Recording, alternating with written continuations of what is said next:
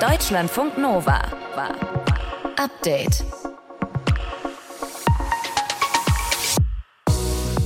Lange und ausführlich haben wir über 2,4 gesprochen und jetzt kommt 2,4 doch nicht. Nämlich 2,4 Cent pro Kilowattstunde sollten ja obendrauf für Gaskunden, damit die Unternehmen, die sich teures Gas beschaffen müssen, aktuell entlastet werden. Die Gasumlage, sie wurde heute gekippt. Wie die Bundesregierung die steigenden Energiekosten in Deutschland jetzt dämpfen will, hört ihr bei uns. Außerdem sprechen wir darüber, wie gefährlich das Methan für die Umwelt ist, das aus den Nordsee-Pipelines Nord Stream 1 und 2 austritt. Und Italien bekommt ja eine neue Regierung. Was das für die Seenotrettung, also für die Rettung von Migranten, die übers Mittelmeer nach Europa kommen, bedeutet, auch das schauen wir uns heute genauer an. Es ist Donnerstag und hier ist euer Update mit Thilo Jan und mit Paulus Müller.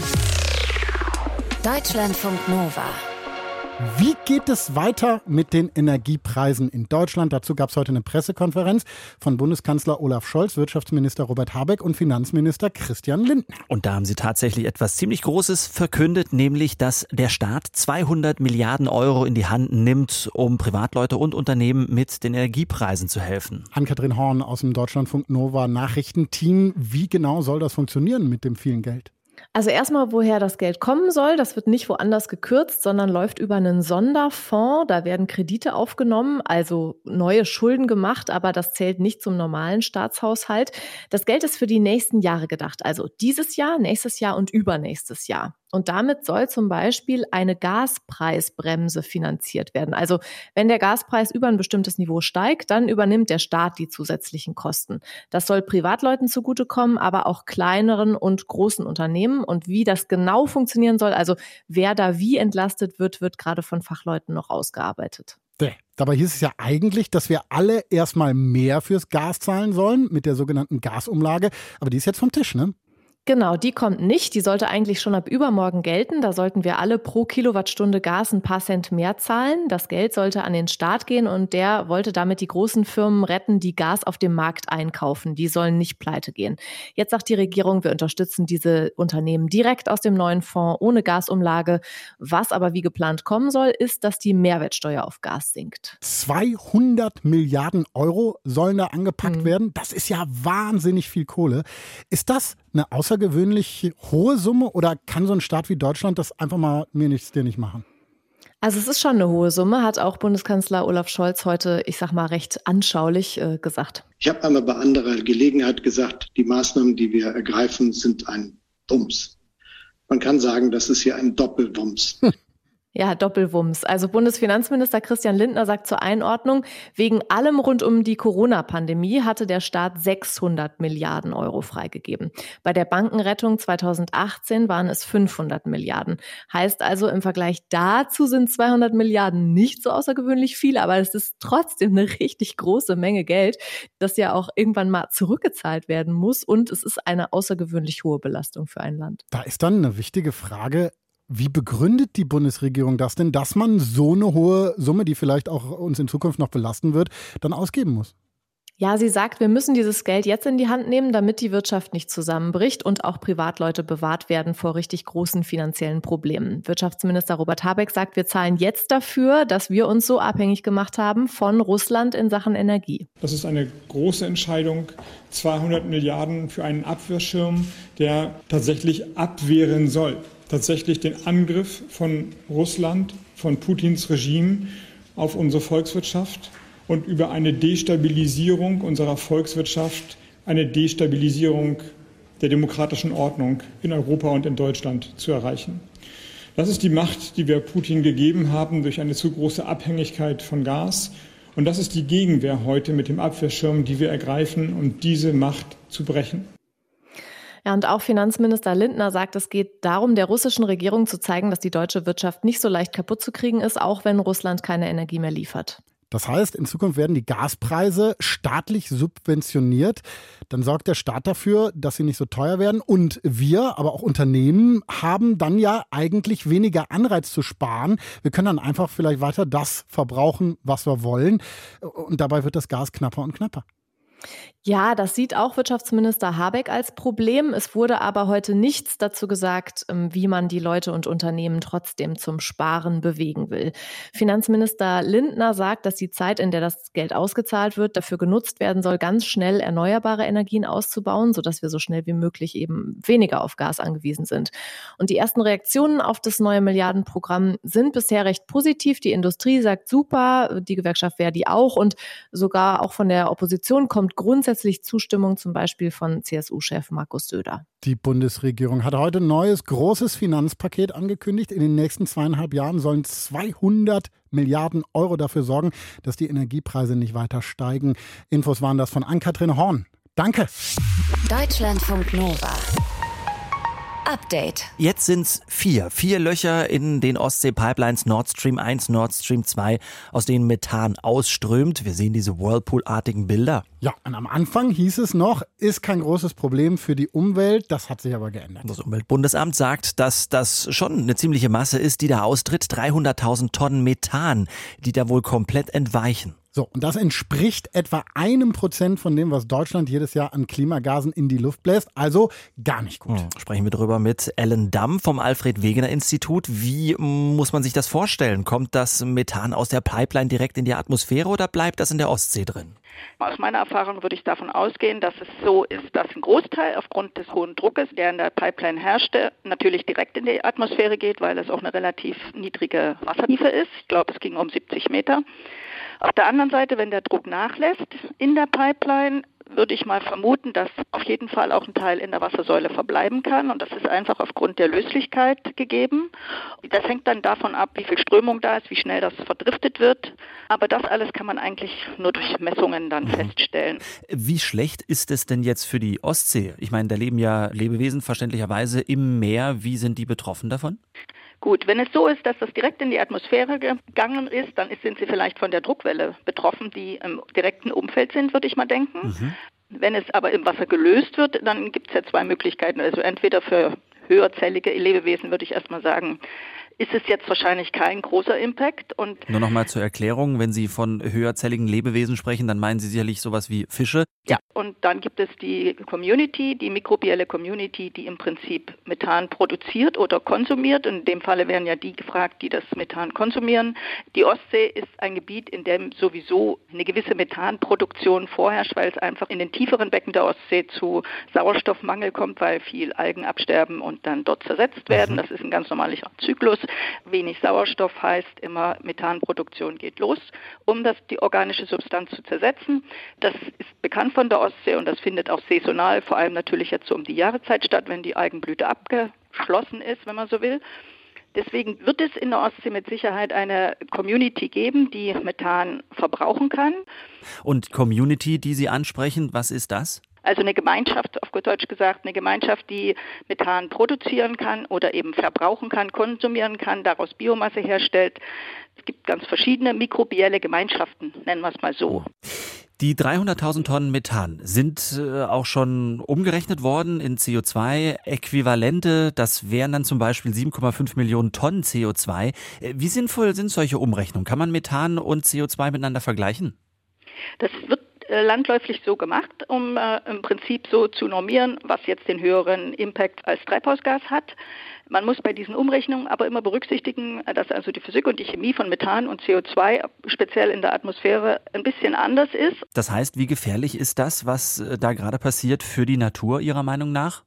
Also Pipeline-Lecks sind eigentlich schon seit paar Jahren oder einigen Jahren bekannt, dass sie eine Rolle spielen in dem Budget von Treibhausgasen, die eigentlich äh, nach allen Meinungen von Wissenschaftlern äh, durchaus behoben werden könnte. Und da gibt es auch große Fortschritte. Das heißt also, vielleicht kann man durch diesen Unfall jetzt ein bisschen das Bewusstsein dafür stärken oder schärfen, dass man sagt, also wir kümmern uns mal um alle Pipeline-Lecks, dass da nichts rausmigriert. Da gibt es aber durchaus Ansätze, damit könnte man den Ausstoß an CH4 schon minimieren. Und dann natürlich die andere Sache ist eine Sicherheitsgeschichte. Wie sinnvoll sind diese Pipelines? Jedenfalls, wenn man sie so liegen lässt. Aber das wissen wir alle erst jetzt. Ja, viele Fragen und da brauchst du auf jeden Fall Antworten drauf. Wie schädlich ist das austretende Methan aus den Ostsee-Pipelines Nord Stream 1 und Nord Stream 2 für die Umwelt?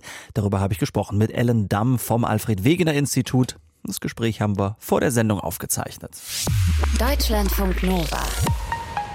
Update. Im vergangenen Jahr ist jeden dritten Tag eine, einen Umweltaktivist ermordet worden. 200 Menschen insgesamt. Mit dieser Zahl ist die Nichtregierungsorganisation Global Witness heute an die Öffentlichkeit gegangen. Das ist eine Organisation, die Umweltverbrechen weltweit dokumentiert und eben auch Verbrechen gegen die, die Umwelt und Natur schützen. Wir wollen das mal einordnen und klären, warum die meisten Morde in Lateinamerika passieren. Mit Gret Eggerichs machen wir das aus dem Deutschlandfunk Nova-Team. Gret, Leute vom NABU und Bund sind es eben nicht, die gefährlich leben, ne? Nee, in Deutschland und Mitteleuropa, da gibt es in der Regel keine oder jedenfalls nicht so krasse Gewalt gegen UmweltschützerInnen. Hier eskalieren diese Konflikte einfach nicht so und Polizei und Justiz funktionieren einfach besser. Also wenn du diese Länderliste durchgehst auf der Seite von Global Witness, von dieser NGO, dann kannst du sehen, dass vor allem der globale Süden betroffen ist. Machen wir das mal konkreter. Welche Länder sind das genau? Ganz vorne ist inzwischen Mexiko und dann kommt gleich Kolumbien und dann Brasilien. An der Spitze also eben alles Länder aus Lateinamerika. Warum? Was, was ist da los? Also in Mexiko, da geht es häufig um große Industrieprojekte oder Rohstoffabbau und dass Leute, die vor Ort wohnen, sich eben dagegen wehren. Und ihr kennt das, in Mexiko werden Leute häufig verschleppt und gelten dann als in Anführungsstrichen verschwunden. So läuft das häufig auch mit Umweltschützern. Vor kurzem ist in Mexiko ein Massengrab gefunden worden und es sieht sehr danach aus, als seien da auch einige verschwundene Umweltaktivisten verscharrt worden. Das sagt Global Witness. Welche Rolle spielt denn die Politik dabei? Wenn wir zum Beispiel an Brasilien denken, da denken wir an den Präsidenten dort, Bolsonaro. Ja, das stimmt. Also die NGO, die stellt zumindest auch fest, dass Bolsonaro prinzipiell ja immer auf der Seite der Agrar- und Holzindustrie ist. Auch und gerade wenn es Konflikte mit der Bevölkerung gibt, äh, die dann eben oft nicht möchte, dass ihr Wald zum Beispiel abgeholzt wird dafür. Die aktivsten UmweltschützerInnen sind Indigenas, also Indigene. Die haben in der brasilianischen Verfassung eigentlich verbriefte Rechte, auch auf ihre Ländereien. Und diese Rechte hat der Bolsonaro-Clan in vier Jahren Amtszeit auch immer immer wieder versucht auszuhebeln. Aber Rechte aushebeln oder Rechte beschneiden, das ist ja nochmal was ganz anderes als Mord. Da ist der Weg ja noch weit, oder? Ja, ja, das stimmt. Also man kann jetzt bestimmt nicht alles dieser Regierung in die Schuhe schieben. Aber so die Tendenz, Konflikte mit Gewalt zu lösen, also ja, das stimmt. Die gab es schon vor Bolsonaro. Lateinamerika liegt seit Jahren überhaupt an der Spitze der weltweiten äh, Mordstatistik, mit Brasilien und Mexiko eben auch ganz oben. Und wie kommt das? Also das hat auch mit einer traditionell schlecht bezahlten, korrupten Polizei zu tun, in der sich einzelne Polizistinnen und Polizisten dazu missbrauchen lassen, Bau- und Industrieprojekte auch mit Gewalt durchzudrücken. Das heißt jetzt natürlich nicht, dass zum Beispiel die 26 Morde an brasilianischen Umweltschützern alle von Polizistinnen und Polizisten begangen wurden. Auch Auftragsmord hat eine lange Tradition in Lateinamerika und diese, ich sag mal, Dienstleistung, die ist in Krisenzeiten wie jetzt jetzt besonders billig zu haben. Vielleicht auch deswegen, weil dann eben Ermittlungen und Strafverfolgung nicht zu erwarten sind für Auftragskiller oder ihre Auftraggeber? Ja, auch dafür spricht die Statistik. Für Mexiko gibt es dazu eine ziemlich erschreckende Zahl. Weniger als ein Prozent dieser Fälle wird aufgeklärt, nur 0,9 Prozent. Und das koloniale Erbe schlägt da eben auch immer noch zu. 40 Prozent der registrierten Morde weltweit treffen Indigene. Und das, obwohl sie nur fünf Prozent der Weltbevölkerung ausmachen. Und das ist auch so eine Art uralter Culture Clash. Ein Teil der Menschheit will so eher im Einklang mit der Natur leben und sieht sich selber als Teil der Natur. Und auf der anderen Seite steht diese industrialisierte Welt, die Natur eher erobert und ausbeutet. Nun sind aber in Brasilien ja am Sonntag Wahlen. Ist das vielleicht ein Hoffnungsschimmer, dass sich was ändern könnte? Ja, vielleicht. Also jedenfalls gibt es ähm, so viele indigene Kandidatinnen und Kandidaten für Senat und Kongress in Brasilien wie nie zuvor. Und unter den vielen ermordeten UmweltaktivistInnen weltweit sind ganz viele Indigene aus Lateinamerika. Die Hintergründe haben wir besprochen mit Grit Eggerichs aus dem Deutschlandfunk Nova Team. Danke dir sehr. Gerne. Deutschlandfunk Nova. Update. Warum hat in Italien ein Rechtsbündnis die Wahl gewonnen? Es war die schlechte finanzielle Situation Italiens. Ich glaube, die alten Menschen haben die Rechte gewählt, die dann gewonnen hat. Alles hat mit Desinformation angefangen. Wir Jungen informieren uns nicht so gut über Politik. Sagen die Menschen in Rom. Die Wahlsiegerin Giorgia Meloni hat ja schon angekündigt, härter gegen Menschen auf der Flucht äh, vorzugehen, die übers Mittelmeer kommen. Sea-Watch, die Hilfsorganisation, hat darauf schon mal reagiert und ein neues Schiff in die Region vor Italien entsendet. Was bedeutet aber der Wahlsieg des Rechtsbündnisses in Italien für die Seenotrettung? Sprechen wir darüber mit Jan Dahlmann aus dem Deutschlandfunk Nova Team. Er hat sich es genauer angeschaut für uns. Jan, äh, was wird sich für die Seenotrettung denn jetzt ändern? Ja, so komplett genau kann man das jetzt noch gar nicht abschätzen. Also klar ist, dass Meloni natürlich einiges im Wahlkampf gefordert hat. Zum Beispiel sollen die Geflüchteten in Camps untergebracht werden, nicht Asylberechtigte sollen frühzeitig aussortiert werden und ihre prominenteste Forderung eine Seeblockade, schon am besten vor der Küste Nordafrikas, am liebsten in Zusammenarbeit mit der libyschen Küstenwache. Mattea Weihe von Sea-Watch sagt, dass sie auch noch nicht ganz abschätzen können, was genau jetzt die italienische Regierung tun wird, aber dass jetzt auf jeden Fall trotzdem erstmal weiter die Häfen in Italien ansteuern werden. Für uns ist klar, dass unser wichtigstes Mantra natürlich das Recht ist, an das wir uns halten. Und das sieht vor, dass Menschen an den nächstgelegenen sicheren Ort gebracht werden. Und das ist in diesem Falle der Fluchtroute Malta oder Italien. Wir fragen nach wie vor auch Häfen in Malta an. Wir können uns das ja nicht einfach aussuchen. Die werden uns zugewiesen. Aber dementsprechend ist auch für uns in der Zukunft klar, dass die Menschen schnellstmöglich und zwar sicher an den nächstgelegenen Hafen gebracht werden ja. müssen. Ja, aber natürlich geht sie auch davon aus, dass es jetzt deutlich schwerer wird für alle Seenotrettungsorganisationen.